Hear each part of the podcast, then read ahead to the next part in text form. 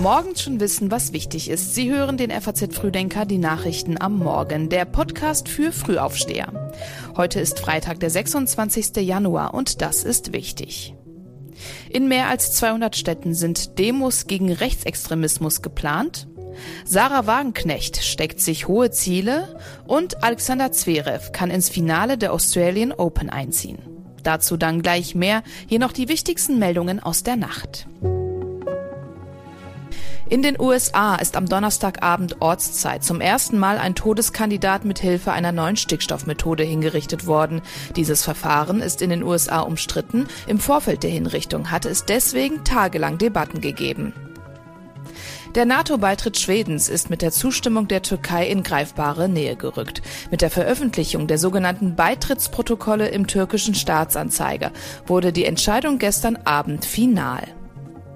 Und nach dem tödlichen Messerangriff auf eine Schülerin soll das Amtsgericht Heidelberg heute entscheiden, ob der mutmaßliche Täter in Untersuchungshaft kommt. Ein 18 Jahre alter Schüler steht unter Verdacht, das gleichaltrige Opfer gestern mit einem Messer umgebracht zu haben.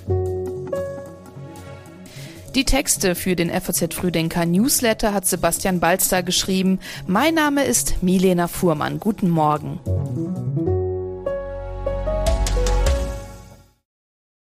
In vielen Städten wird heute und am Wochenende mit Gedenkveranstaltungen an die Opfer des Nationalsozialismus erinnert.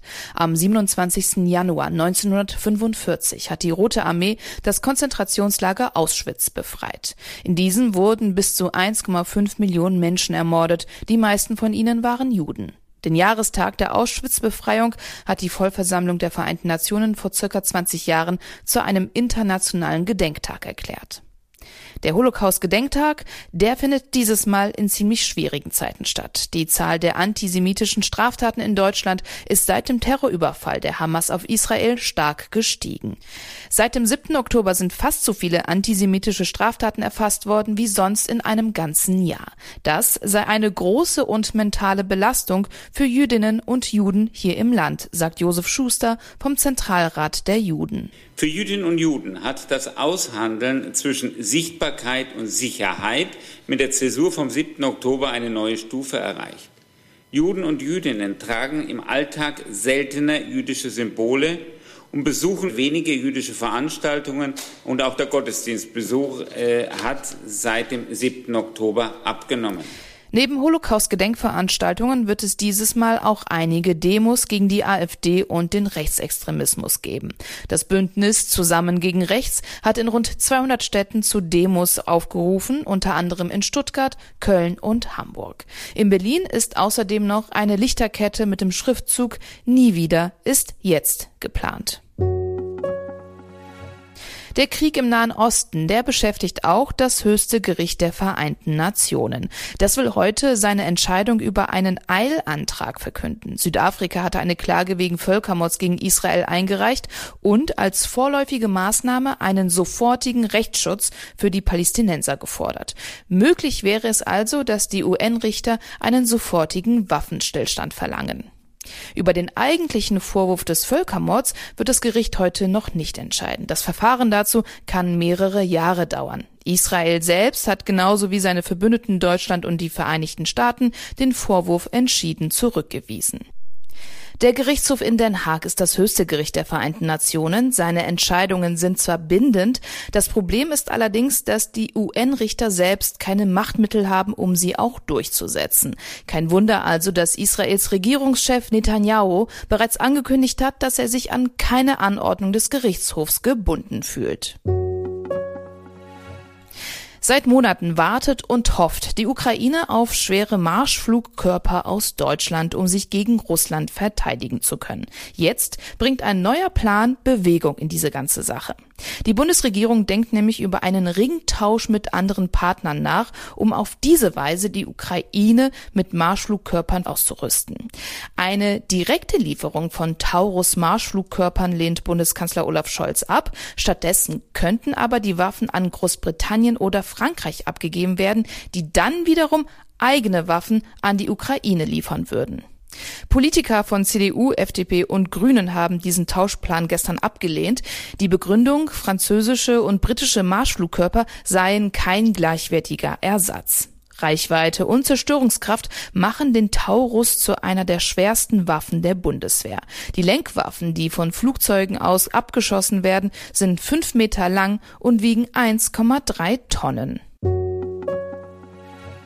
Anfang Januar hat sich das Bündnis Sarah Wagenknecht gegründet. Jetzt steht der erste Parteitag an und der findet morgen in Berlin statt. Die Namensgeberin, ehemals Spitzenpolitikerin der PDS und der Linken, hat sich auch schon direkt hohe Ziele gesteckt und hofft, schon bei den Landtagswahlen in Sachsen, Thüringen und in Brandenburg im Herbst eine Schlüsselrolle spielen zu können.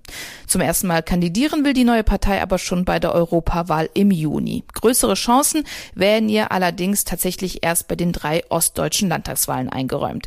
Erste Umfragen sagen der Partei auf Anhieb sogar zweistellige Ergebnisse voraus. In allen drei Bundesländern liegt in den Umfragen aktuell die AfD vorn. Die übrigen Parteien könnten also auf die Stimmen des Wagenknechtsbündnisses angewiesen sein, um eine Regierung gegen die AfD zu bilden. Wagenknecht selbst hat angekündigt, sie werde sich in diesem Fall nicht wegducken. Seit die Lokführer streiken, werden die Gewerkschaft GDL und die Deutsche Bahn für den ruppigen Umgang miteinander ziemlich kritisiert. Und das, obwohl sie mit ihrem kompromisslosen Verhalten absolut im Trend liegen. Das zeigt zumindest die Untersuchung des Instituts der deutschen Wirtschaft, was der FAZ vorliegt. Die Tarifforscher messen seit 2010, wie scharf Konflikte zwischen Arbeitgebern und Gewerkschaften ausgetragen werden.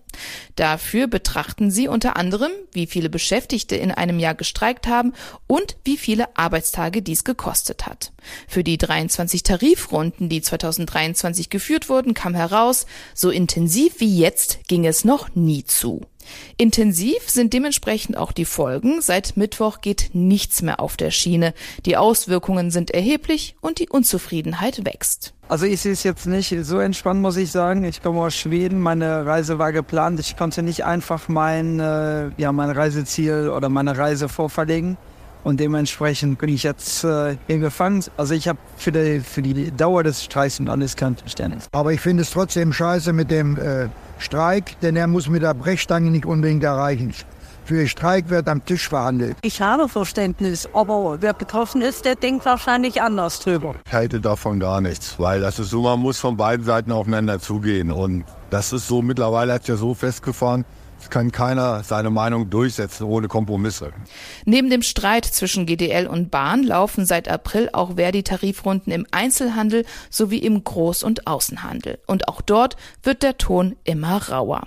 Die IW-Forscher sehen darin Anzeichen für eine bedenkliche tarifpolitische Klimaveränderung. Im Halbfinale des Grand Slam Turniers von Melbourne trifft Alexander Zverev heute auf seinen Angstgegner, und zwar den Russen Daniel Medvedev. Letztes Jahr hat der Deutsche fünf von sechs Partien gegen ihn verloren. Nach einer der Niederlagen hat er Medvedev sogar als den unfairsten Tennisspieler, den er kenne, bezeichnet.